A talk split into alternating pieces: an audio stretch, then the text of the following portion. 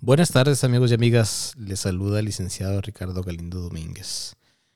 Eh, bienvenidos y bienvenidas sean todos ustedes a este podcast, hablemos de migración eh, estadounidense con un servidor, eh, licenciado Ricardo Galindo Domínguez. Muy buenas tardes, este viernes, viernes 8 de abril de 2022 disculpen por hacerlo, por cuestiones eh, este, ajenas a un servidor, no lo pude hacer el día lunes pasado y por eso lo, lo mandé para, lo quise llevar a cabo este día viernes.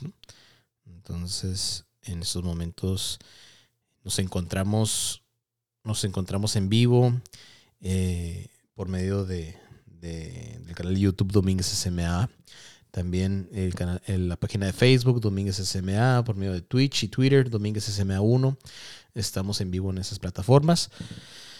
Y como siempre, ¿no? Me pueden ir dejando sus preguntas y al finalizar la exposición del tema del, día, eh, con mucho gusto puedo contestarlas. ¿no? Me las pueden dejar en el chat o en los mensajes de esas plataformas o también mandándome mensaje a los teléfonos de oficina. Teléfono de oficina mexicano es el 6621-230883. Teléfono estadounidense, oficina es el 520-499-9849. Puede ser también este, por WhatsApp. Y, en la página también de, la página de Facebook eh, pueden dejar sus mensajes también y también lo voy a leer. Ok. El día de hoy vamos a, culminar con, lo que es el tema de, los perdones migratorios, ¿no? Los, los waivers. Ya el episodio pasado pues, fue algo muy extenso sobre, sobre los tipos de perdones que existen, eh, qué es lo que eh, bajo qué grados de inadmisibilidad se puede si se puede someter algún perdón. Claro que no vimos todos, ¿no? Porque son, son bastantes y todo depende también del, del caso de cada persona, ¿no? Para saber bien si se puede o no someter un perdón migratorio. Entonces, eh, este, este día vamos a nomás a, dar una pequeña eh, repasada, por así decirlo sobre los perdones migratorios. Existen perdones migratorios para personas que han estado ilegalmente dentro de Estados Unidos, si tienen alguna, un grado de inadmisibilidad relacionado con salud, con criminal, eh, este, con una falta de migración estadounidense, entre otras cosas, ¿no? Ahora bien, el punto es, eh, muchas personas me han preguntado, bueno, licenciado, pero ¿cómo someterlo? ¿Cómo se llevan a cabo? ¿O en qué punto yo de mi trámite migratorio se tiene que llevar a cabo? Muy bien. Eh, miren, existen algunos tipos de perdones que se pueden someter dentro de Estados Unidos, sobre todo aquellas personas que se encuentran en Estados Unidos y que entraron de manera ilegal, pero tienen algún, tienen algún familiar inmediato que sea ciudadano estadounidense. Inmediato es papá, mamá, eh, cónyuges y, e hijos mayores, de, en este caso si mayores de 21 años. Si usted es el beneficiario de una de esas peticiones, para que me entiendan de mejor manera, ¿no? Bajo la Ley Nacional de Migración de Estados Unidos, los familiares inmediatos de un ciudadano son papá, mamá, cónyuges e hijos menores de 21 años solteros. ¿no? Esos son los familiares inmediatos. Y para, para hacerlo más claro, vamos a hacer un ejemplo. Vamos a suponer que una persona entró ilegalmente a Estados Unidos. ¿Ok? Entró ilegalmente. Eh, ya está dentro de Estados Unidos. Tiene un hijo ya, una hija, que es ciudadana estadounidense, claro. Pasan 21 años. Ya es mayor de edad la persona que entró ilegalmente ya es familiar inmediato de un ciudadano estadounidense. Pero ojo, debido a que esa persona entró ilegalmente a Estados Unidos, no va a poder adquirir su residencia legal permanente dentro del país. Esto lo, vamos a ver más a fondo cuando en un episodio que hablemos de residencias, ¿no? Eh, entonces aquí, esta persona por haberse quedado más de un año dentro de Estados Unidos, tiene un castigo, que es el castigo de los, de los 10 años. Recordemos el episodio pasado y los otros dos anteriores. Em, eh, recordemos que hablamos sobre los grados de inadmisibilidad y sobre los castigos que pueden tener algunos grados de inadmisibilidad. Toda persona que se queda más de un año en Estados Unidos, aunque tenga una visa vigente, pero el permiso no, que es la I-94, tiene un castigo por, por, por 10 años. ¿Ok? Entonces, esta persona debido a que entró ilegalmente, no va a poder tomar su, residencia legal permanente dentro del país y tiene que salir a su país de origen a tomar su residencia. Eh, para, tomar su residencia, perdón. Pero al momento de él salir de, Estados Unidos, se le, va, se le va a disparar o se le va a, efectuar ese, ese, ese, castigo por los 10 años. Entonces hay algunos problemas migratorios que se tienen que someter antes de salir para que cuando salgan no tengan ese castigo de los 10 años y puedan adquirir su residencia legal permanente. ¿no? Eh, existen otros problemas migratorios que se tienen que someter sobre todo ahorita vamos a hablar sobre las residencias legales permanentes, ¿no? También ahorita voy a, hablar sobre las visas de no inmigrante, que es muy importante y es de mucho interés, pero sobre todo las residencias legales permanentes, cuando una persona se encuentra fuera de Estados Unidos llevando, y se está llevando a cabo el trámite y quiere ir, ya va, va a su cita consular, que es en Ciudad Juárez, y se la niegan porque tiene algún grado de inadmisibilidad, le van a dar un pequeño documento que dice el grado de inadmisibilidad y qué perdón migratorio debe someter para que se le quite ese grado de inadmisibilidad. ¿no? Muchas personas dicen, no, es que se puede someter antes de iniciar el trámite de migración o durante el trámite de migración. Eh, no, ¿por qué? Porque ese documento que da el oficial consular hay que sacarle copia y anexarlo al perdón migratorio.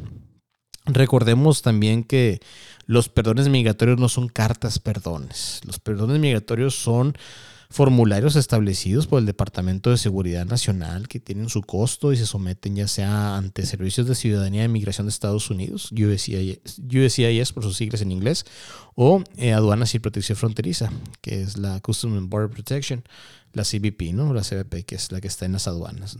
En, en, en, puertos marítimos, eh, eh, puertos de entradas terrestres o en aeropuertos internacionales. ¿no?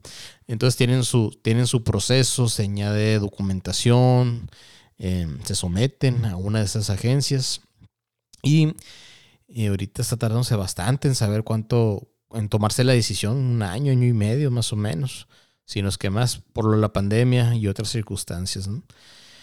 Mm, sin embargo, hace más aquí tengo la, la, es que eh, migración, yo decía ya es migración, sometió, digo, emitió un comunicado el día, mm, déjeme checar lo que estoy en la página de migración. Muy bien.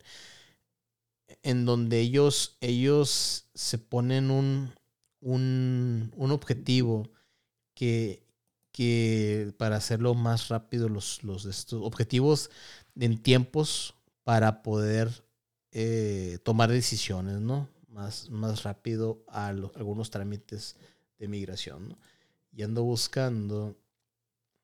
Aquí está. ¿Ok?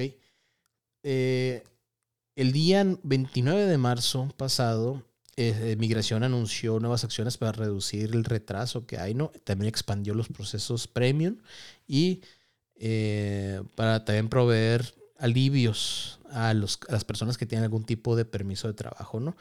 Si nos vamos a las tablas que ellos están poniendo, que son los tiempos objetivos que se están proponiendo ahora con esta eh, comunicación, de hecho,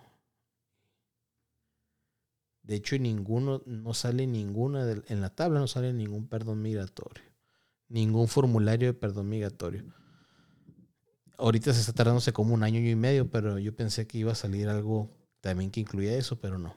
Nomás habla sobre otro tipo de, trámites de ajuste de estatus, de peticiones, eh, de, certificados de ciudadanía, de, este, de naturalización, pero no habla sobre, sobre perdones migratorios, ¿no?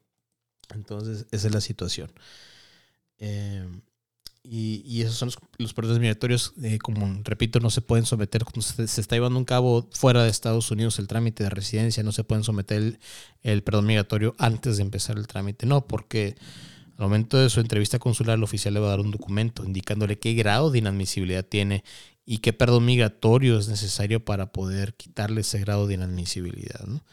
Se somete posteriormente, se, migración o aduanas y protección fronterizas da esa, esa decisión sobre el caso y de nueva cuenta tiene que ir a Ciudad Juárez a su entrevista en donde ya le van a aprobar su visa de inmigrante, ¿no? que es la, la adquisición de residencia legal permanente desde fuera de los Estados Unidos.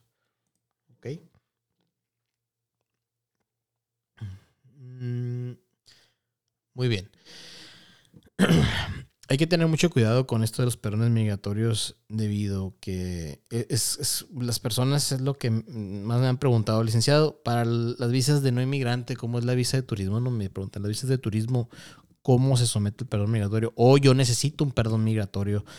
Muchas personas piensan que por haber sido negada su visa, si por una discreción del oficial consular, eh, piensan que ya necesitan un perdón migratorio. No, recuerden que no todo, si una situación de esa índole que fue negada su visa de turismo o algún otro, otro tipo de visa, pero fue por una discreción del oficial, no es porque tengan que pedir un perdón migratorio, sino que fue, fue una fue una decisión del oficial, ¿no? Entonces eso no requiere un perdón migratorio. Ahora bien, muchas personas me han dicho, licenciado, ¿cómo se someten los perdones migratorios para visas de no inmigrante, como la visa de turismo? Bien, primeramente se tiene que hacer el trámite. El trámite estipulando en el formulario, que es el DS-160, todo lo que, lo que ocurrió es que tiene algún antecedente en los Estados Unidos, eh, si hubo una deportación, si vivió más del tiempo permitido, si, y, si usó mal su, su, visa, algún tipo de visa, si fue revocado, cancelada su visa, etc.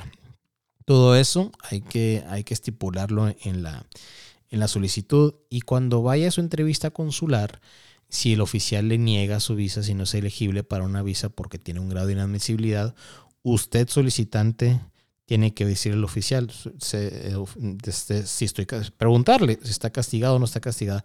Si el oficial le dice no, no está castigada, usted puede intentar sacar su visa cuando usted guste. Entonces quiere decir que no hay un castigo y no necesita un perdón migratorio. Pero si en dado caso le dice sí, sí está castigada, bueno, usted también tiene que decirle, me gustaría pedir un perdón migratorio. Y el oficial le va a dar instrucciones de cómo realizarlo. ¿Ok? Y ya es cuando se somete el perdón migratorio. Eh, no saben la, varias veces, muchas, muchas veces, la infinidad de, ocasiones que me han dicho, no, que una carta perdón, porque me dijeron que tiene que llevar una carta perdón. Y no, no es así. las cartas perdón no tienen validez legal, es lo que les quiero comentar. O sea, los perdones migratorios, repito, son formularios establecidos ya por el Departamento de Seguridad Nacional, que tienen su costo, se anexan documentación. Algunos son muy, muy laboriosos, dependiendo de cada caso, ¿no? Y ahorita en promedio, como les digo, está durándose como un, año, año y medio en saber si, si se pueden, si se aprueban o no. La decisión por medio, ya sea, cuando es ante migración, sí se está tardándose eso. Cuando es ante aduanas y protección fronteriza, pues no, no sabría decirlo. Eh, los más comunes, los casos más comunes que me ha tocado a mí es si alguna vez tuvieron una deportación o si alguna vez fueron removidos de los Estados Unidos, es necesario un perdón migratorio. Si se quedaron más de seis meses o más de un año en Estados Unidos de manera ilegal, aunque tengan la visa eh, vigente, pero el permiso no, se necesita un perdón migratorio, debido a que tienen un, grado de inadmisibilidad. ¿Ok? Eh, aquí una persona, David Cruz Juárez. Buenas noches, señor. ¿Puedo pedir un perdón antes de cumplir un castigo y de cinco años? Eh, quiero pensar que ese castigo fue por haber sido deportado o removido de Estados Unidos. Sí, sí, de hecho, eh, eso es, pues el, perdón migratorio es para someterlo eh, antes de los cinco años. Algunos oficiales consulares también ponen ellos desde, desde qué fecha pueden ustedes, son elegibles para someter un perdón migratorio. Eso lo he visto cuando se adquiere una residencia legal permanente por fuera de Estados Unidos en Ciudad Juárez. Ok. Ok.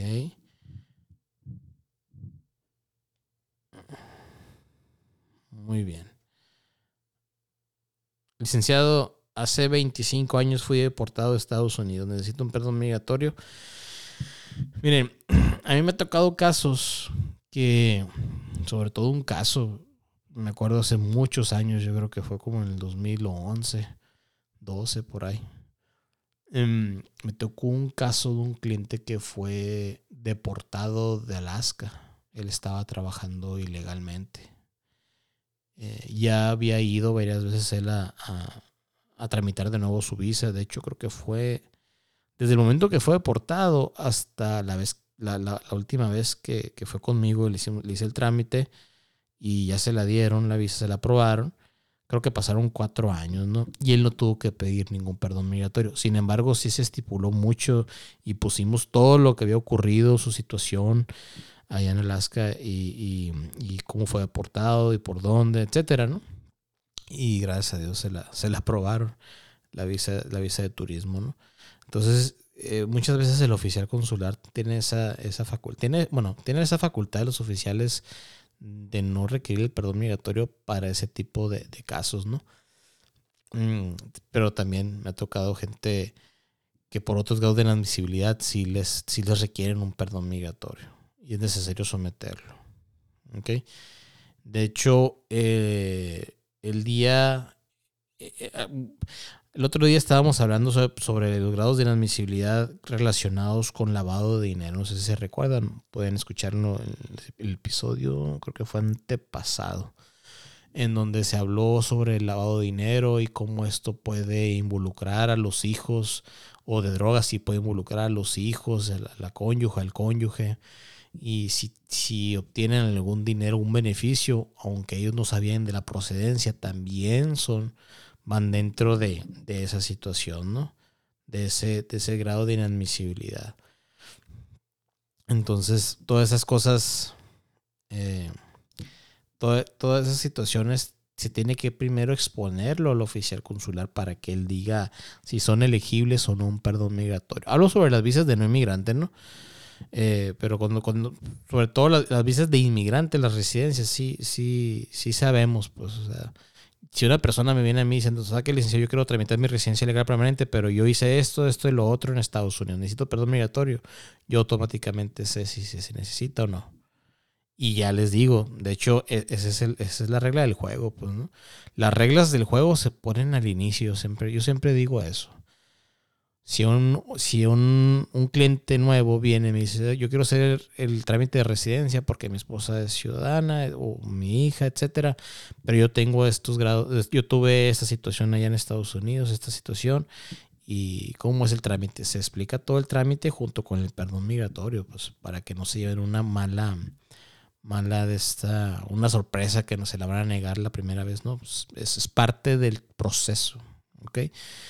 Recordemos que, hay que decir la verdad sobre todo, ¿no? Tanto en la solicitud como en la entrevista. Todo eso hay que siempre decir la verdad. Por eso es muy importante todas las personas que, que, este, que van con agencias de visas, que van con gestores. Yo no, yo no soy agencia de visas, no soy consultor de inmigración, pero que van con gestores y todo. Que se cercioren que todo lo que ustedes están diciendo se va plasmando en la solicitud. ¿Ok?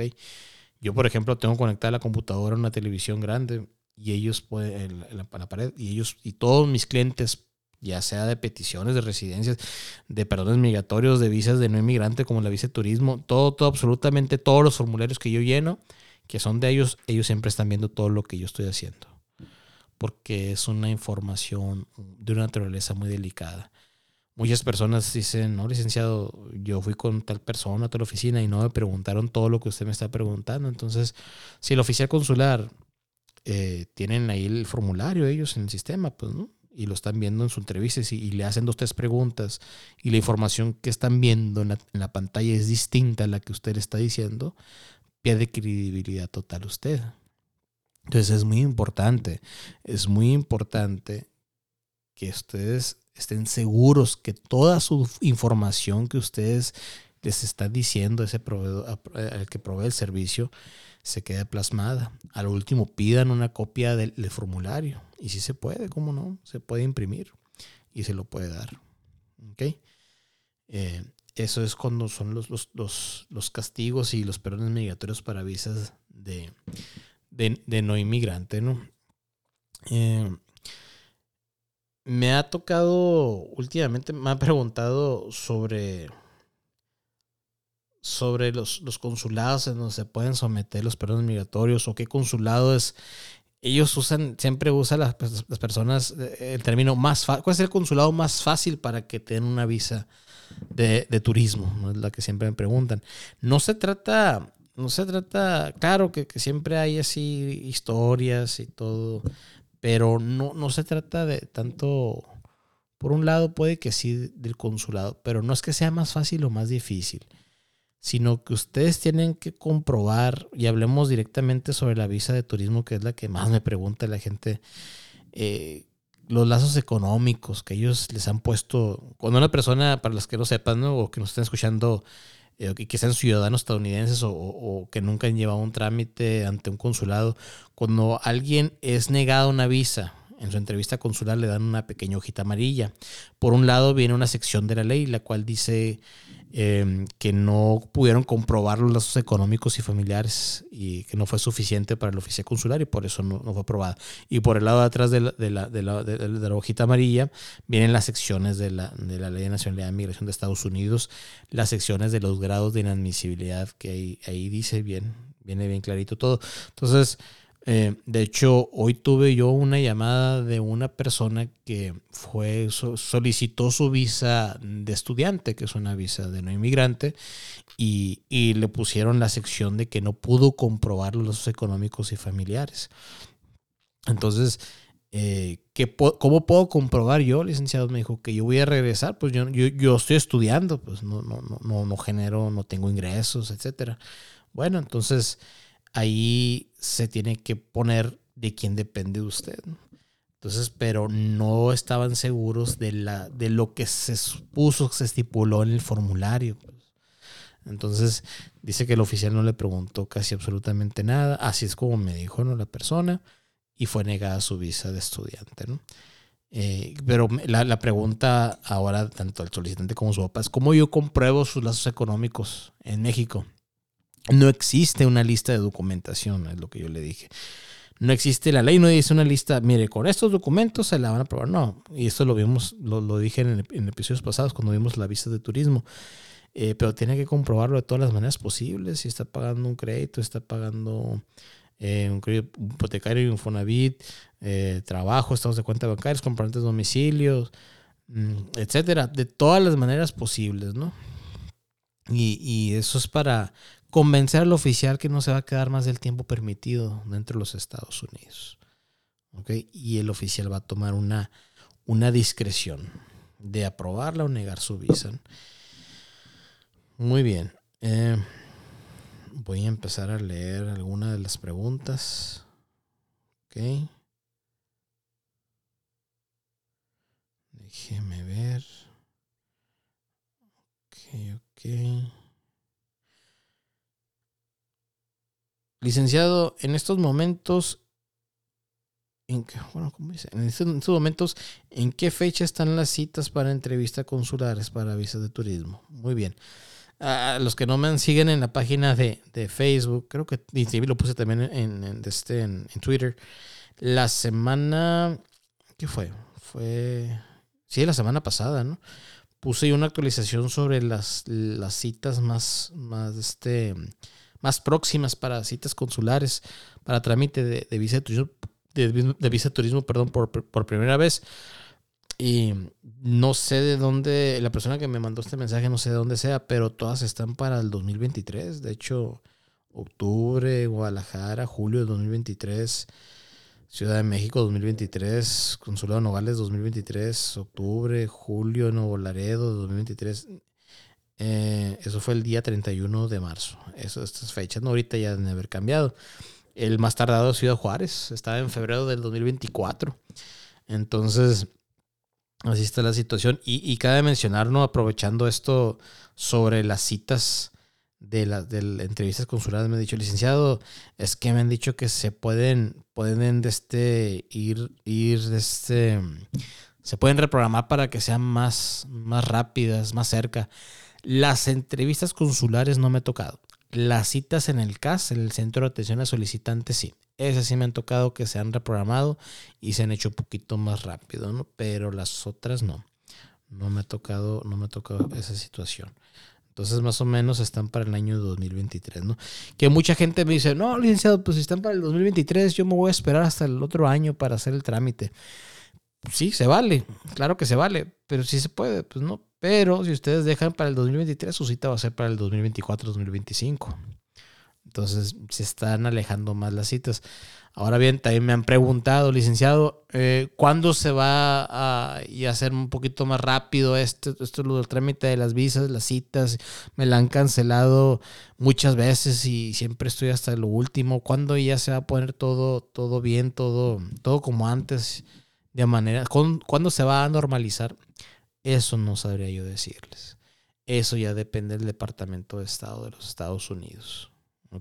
Pero sí sé que en todo el país las entrevistas consulares para visas de turismo, ya sea por primera vez o que requieran una, una, entrevista consular, son muy limitadas, ¿no? Muy limitados a todo, entonces eh, es una situación de que yo no puedo contestar eso. Bueno, vamos a, ver otra pregunta. Em,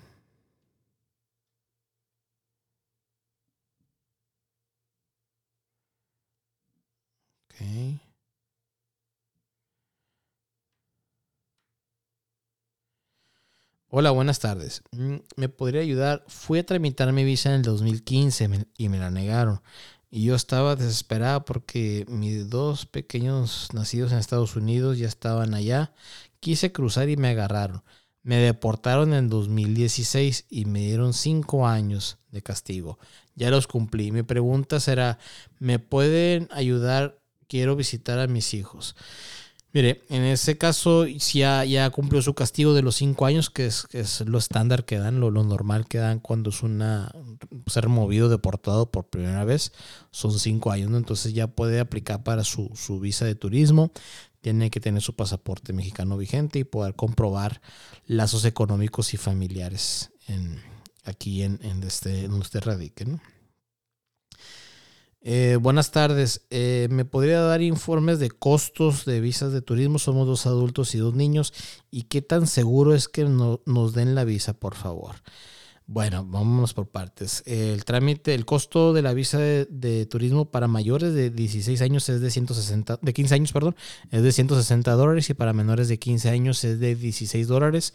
En caso de ser aprobada, será válida por 10 años o hasta que el que el menor cumpla 15 años. Lo, primero que ocurra, ¿no? 10 años hasta que cumpla 15 años el menor, lo, primero que ocurra. ¿Qué tan seguro es que nos den las visas, por favor? Mm, mire, nadie, absolutamente nadie puede garantizar una expedición de alguna visa. Absolutamente nadie. Y eso va para todos los beneficios migratorios, residencias, ciudadanías, eh, visas de no inmigrante, no importa. Nadie puede garantizar la expedición de algún tipo o el otorgamiento de un beneficio migratorio. Todo depende en, que ustedes se comprueben los lazos económicos y familiares. Aquí en este caso, ¿no? Que estamos hablando sobre, sobre visas de turismo, ¿no? Entonces tiene que hacer eso. Y mucho cuidado con, con las estafas también, porque yo conozco lamentablemente muchas personas que me han dicho, no, es que allá me dijeron que me iban a dar la visa, que pagara 3 mil dólares, me acuerdo una vez me dijo una persona y me le iban a probar, y, pero no me, dio, no me dio buena espina. Me dijo, no, es que, es que qué buena espina le puede dar una, alguien que le diga eso. Pues entonces, esa es la situación, ¿no? Mm, se tiene que hacer el trámite de manera normal, siempre diciendo la verdad y ya quedaría a discreción del oficial consular. Muy bien. Eh, buenas noches, licenciado. ¿Dónde se encuentra su oficina? Muy bien. La única oficina con la que yo cuento es en Boulevard Luis Leonardo Colosio, número 405, local 5, entre calles Herrerías y Real del Arco, Colonia Villa Satélite, eh, aquí en Hermosillo, Sonora. ¿no? Llevo a cabo trámites migratorios en todo México y Estados Unidos. La semana pasada me dijo un cliente, licenciado, ¿su oficina en Estados Unidos dónde la tiene? No, yo no tengo oficina en Estados Unidos. Eh, tengo un número de allá, debido a que tengo, yo creo que un 70% de mis clientes son estadounidenses o tienen teléfono de allá, de Estados Unidos y radican aquí en México también. Entonces se les hace un poquito más, más fácil llamarme ese número de teléfono, ¿no? Y, por eso lo, lo, hago. Y también para mis clientes que están, se encuentran allá. Ok. Ok.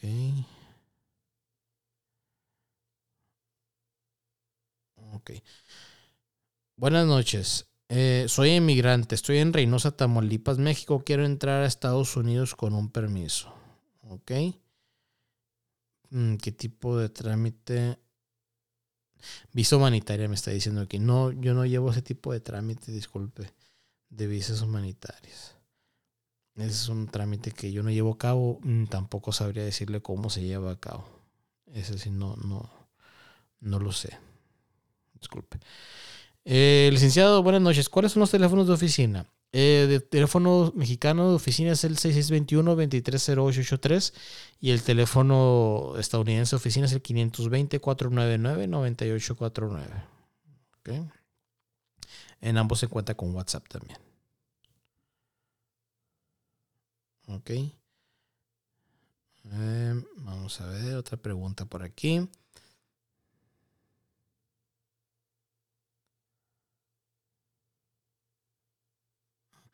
Licenciado, me están diciendo que en algunos lugares, personas que hacen el trámite, eh, me están pidiendo 3 mil pesos por la, por la cita en el consulado. Y esto me dicen que la, que la cita me la pueden dar para la siguiente semana. ¿Es cierto esto? No, claro que no. No se dejen engañar por eso. No, no existe esa situación. Y no, no. No se, no se dejen engañar por esa situación. ¿Ok?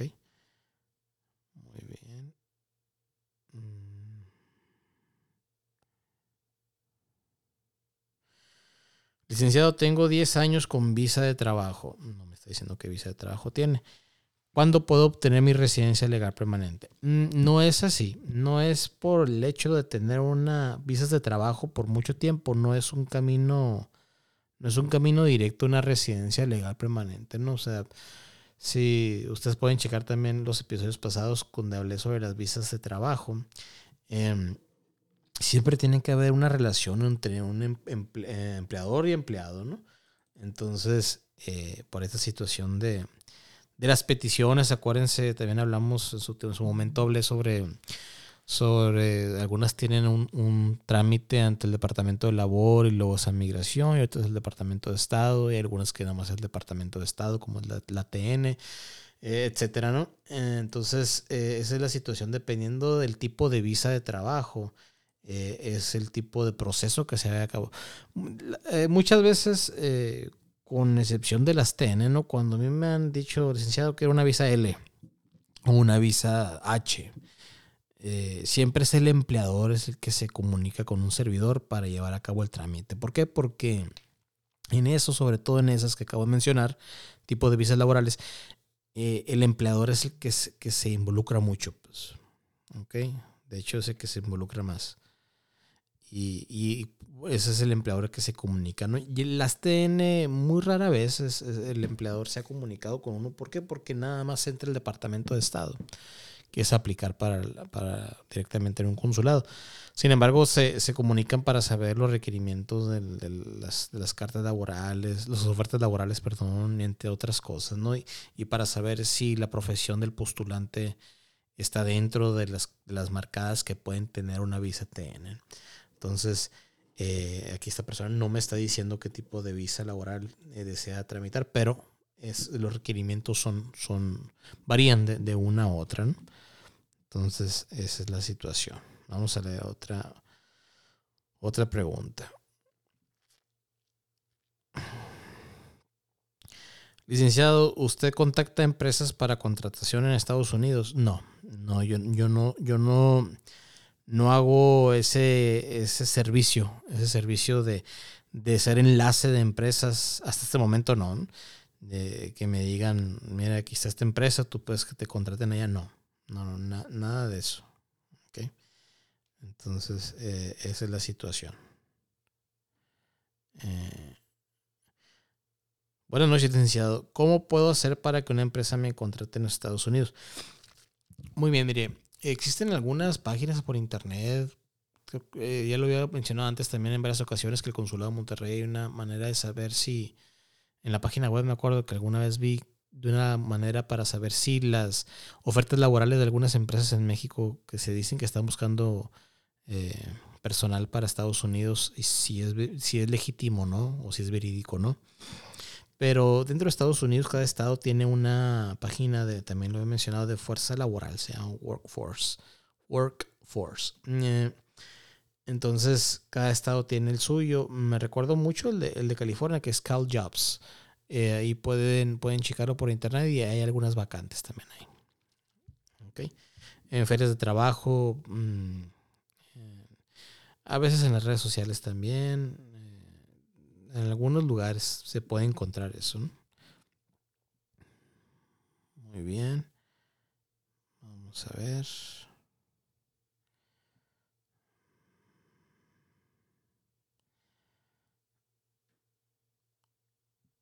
Ok. Sí, eh, el día de hoy por la tarde también me, habló una persona para saber si que quisiera una visa, una visa de trabajo. Eh, lo repito, como lo he dicho anteriormente, yo no contrato a nadie, ¿no? A mí me, me, contrata el empleador para llevar a cabo el trámite, pero yo no contrato absolutamente a nadie. Eh, siempre cuando pasa esta situación yo pido que el empleador se comunique con un servidor, les doy los teléfonos y todo para que se comuniquen conmigo, ¿no? Eso es con las visas laborales. Ok. Buenas noches, licenciado. Mi hermana quiere pedirme, es ciudadana americana. ¿Qué se hace? Tengo 49 años. Mire, señor, el trámite sí se puede llevar a cabo. Sin embargo, sin embargo bajo la ley de nacionalidad de migración de Estados Unidos, usted eh, se, se, cataloga como un familiar preferencial. Eso significa que hay que esperar que un número de residencia legal permanente o visa de migrante se encuentre disponible para usted. Actualmente, eh, personas que están así en su, en su categoría, eh, la espera es de entre 20 y 22 años, ¿no? A cómo están ahorita las leyes.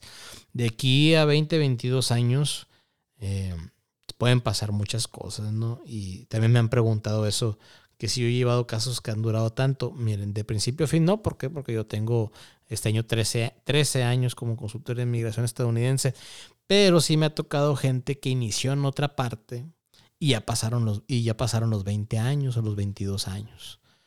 Y yo culmino el trámite. ¿okay? Y, el tiempo llega, me dicen, licenciado, yo nunca pensé que iba a llegar a este momento, pero, pero pues llega, llegó. Y sí, hay que tener mucho cuidado con eso. Y las personas que ya piensan que ya se está acercando su fecha, eh, busquen esos documentos, pídanlos, si son familiares, algún documento que deben de tener sobre eso, porque son muchos años. Pues si muchas personas me dicen que no tengo ningún documento y ahí andamos hablando de migración, a ver qué se puede hacer para tener documentación sobre ese caso, ¿no? Entonces, si ustedes se encuentran dentro de esta situación, pues y ya piensan que se están acercando los 20, 22 años. De hecho, yo tengo una clienta de este que, que, ya, ya pasaron los 20, 22 años y, y los pidió su suegro hace ese, ese, ese, tiempo a su esposo y a todos sus hermanos. Entonces ya, ya, pasó, ya pasó el tiempo y es momento de, de proceder con el caso, ¿no? Entonces, sí, sí es muy eh, satisfactorio ver la, la cara de las personas cuando ya pasaron más, Pasaron todo el tiempo, ¿no? Pasaron los 20 años, 22 años y ya se puede culminar. Eh, antes de, terminar con el programa, sí quisiera, quisiera hacer unas menciones, ¿no? Sobre todo, mm, últimamente me han dicho sobre personas que tienen una residencia legal permanente y quieren renovarle, quieren pedir una, una, extensión. No es necesario pedir la extensión como tal. Cuando una persona somete una renovación de, de tarjeta de residencia legal permanente mejor conocida como Green Card, el acuse de recibo, que luego, luego lo dan si lo hacen en línea, eh, o, si lo hacen físico, tarda entre dos, entre dos a cuatro semanas en llegar la carta. Ese acuse de recibo también sirve como extensión, ahí dice, de hecho, sirve como extensión, sirve como prueba de estatus migratorio de residencia legal permanente por 12 meses desde la fecha del vencimiento de su tarjeta del plástico, ¿no? Y con las personas que se encuentran en esa situación hay que traer siempre el plástico vencido y esa, y esa carta. ¿Ok? Tuve un, caso, ¿cuándo fue? ¿Lunes? ¿Sábado? Creo que fue el lunes, ¿no? Lunes o el domingo, no me acuerdo. Eh, la semana pasada, esta semana, perdón. Y sí, se hizo en línea y en menos de cinco minutos llegó el acuse de recibo en línea y ya tienen su extensión. Y eso son muy buenas noticias. Em, buenas noches, licenciado. Saludos desde San Diego. Saludos a los que nos están escuchando. Las personas que, me siguen desde, desde hace muchos años o los nuevos que me están siguiendo, pues bienvenidos. Y gracias por sus saludos y saludos a todas las personas que nos están escuchando, ya sea en México, Estados Unidos o en otra parte del mundo, ¿no? También. Ok. Bueno, Por mi parte, sería todo lo de este, este episodio el día de hoy sobre los perdones migratorios. Ya los Webers damos, damos cerrado esto, esto sobre los perdones migratorios. El siguiente episodio no va a ser la semana que entra debido a que es Semana Santa. Eh, va a ser hasta el miércoles 20, 20 de abril. ¿Y qué tema vamos a ver? Vamos a ver sobre la ciudadanía estadounidense, la transmisión de ciudadanía, eh, la transmisión y, la derivación de ciudadanía. Bueno, eso va a, ser, en dos episodios. Vamos a ver sobre la ciudadanía estadounidense primero, la, la, transmisión directamente. ¿Ok? Y la derivación y naturalización lo vamos a ver entre en la otra semana. Entonces, el siguiente episodio vamos a ver sobre la, la transmisión de ciudadanía estadounidense, de, ciudadanía estadounidense perdón, el día 20 de abril. ¿Ok? Y por mi parte, pues sería todo. espero que tengan un excelente fin de semana, una excelente Semana Santa. Las personas que, te agarran, que tienen toda la semana de vacaciones, pues eh, que la disfruten y los que nomás vamos a, a, Ah, bueno, también eso. Solo, solo el jueves y el viernes santos cuando yo no laboro, ¿no? Pero si lunes, martes y miércoles la oficina se encontrará abierta. Eh, por mi parte sería todo. Les doy todos los datos de la oficina. Se encuentra en Boulevard de Donato Colosio número 405, local 5, Colonia Villa Satélite, aquí en Hermosillo, Sonora. El teléfono oficina, teléfono mexicano, oficina es el 6621-230883. El teléfono celular estadounidense, oficina es el 520-499-9849. Eh, en redes sociales estamos en Facebook, YouTube, eh, Spotify TikTok como Domínguez SMA. Eh, Instagram, Twitch y Twitter como Domínguez SMA1. Página web de, la oficina es www.dominguezsma.com. Eh, cualquier cosa, pues estoy para servirles. Horario de oficina, me han preguntado cuál es el horario de oficina. Es de lunes a viernes de 9 de la mañana a 2 de la tarde y de 4 a 6 de la tarde. ¿Ok? Eh, cualquier cosa estoy para servirles y que tengan un excelente fin de semana. Nos vemos entonces el miércoles 20 de, abril, perdón, 20 de abril, miércoles 20 de abril a las 7 de la tarde por las mismas redes sociales. Acuérdense que el día de mañana ya va a estar este episodio que estén escuchando en Spotify. Y pues estoy para servirles. Que tengan una excelente, un excelente fin de semana. Buenas noches.